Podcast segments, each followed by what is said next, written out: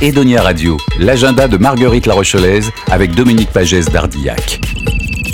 Bonjour chères auditrices et auditeurs de Edonia Radio, voici venus les nouveaux rendez-vous de Marguerite La Rochelaise, une sélection d'événements et de coups de cœur à découvrir. Écoutez voir. Festival 01, huitième édition du Festival 01 à La Rochelle. Chaque année, les étudiantes et les étudiants du Master 2 DPAN de La Rochelle Université organisent ce festival.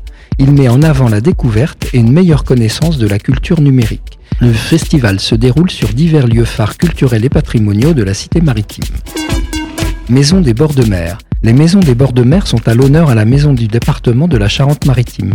L'historien de l'architecture Gilles Rago revient sur 40 ans de réinvention de la résidence balnéaire à travers des écrits, photographies et maquettes qu'il présente dans une exposition et un ouvrage sur le patrimoine du département. C'est à la maison de la Charente-Maritime à La Rochelle, l'entrée est libre et gratuite.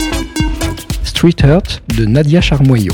Au détour d'un jardin, d'une rue, d'une forêt, Nadia Charmoyau capture des clins d'œil tendres au hasard de ses pérégrinations. L'exposition est à découvrir au Café Molière, un rue du Minage, à La Rochelle. La géométrie du vide de Paul Virilio. Dans le cadre du mois de l'architecture du cadre de vie en Charente-Maritime, la bibliothèque Pérégrine veut actualiser la bibliothèque initiale de l'urbaniste et philosophe Paul Virilio, qui a habité à La Rochelle. Elle présente l'exposition Virilio, la géométrie du vide. C'est à la Maison des Écritures, Villa Port-Louis, Parc Franck Delmas à La Rochelle. L'entrée est libre du lundi au vendredi de 14h à 18h.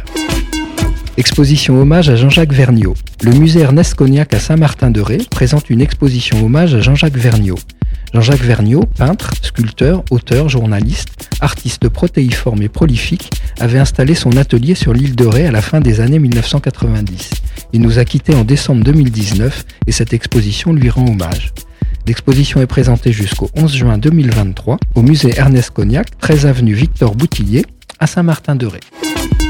Exposition à la Galerie Sénac. Première exposition de la saison à la Galerie Sénac à la Flotte en Ré, en présence des artistes Catherine Tossi-Merten, Hélène de Salle, Françoise Laine, Coralie Joulin et Xavier Barthes. C'est à la Galerie Sénac, 18 quai Sénac de Meillan, à la Flotte en Ré.